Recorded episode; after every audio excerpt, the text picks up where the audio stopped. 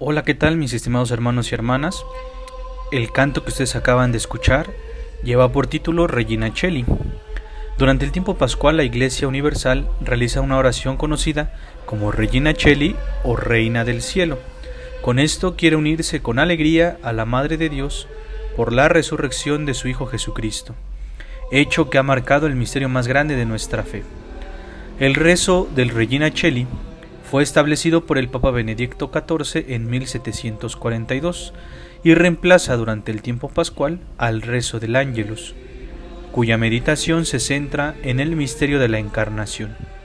Al igual que el Ángelus, el Regina Cheli se reza tres veces al día, al amanecer, al mediodía y al atardecer, como una manera de consagrar nuestro día a Dios y a la Virgen María. Se desconoce el autor de esta bellísima composición litúrgica que data del siglo XII, pero se sabe que era ya repetido por los frailes menores franciscanos después de las completas, una oración propia de la liturgia de las horas. Luego se fue popularizando y extendiendo por todo el mundo cristiano. En español, la oración dice así. Reina del cielo, alégrate, aleluya. Porque el Señor a quien has merecido llevar, aleluya, ha resucitado según su palabra, aleluya. Ruega al Señor por nosotros, aleluya.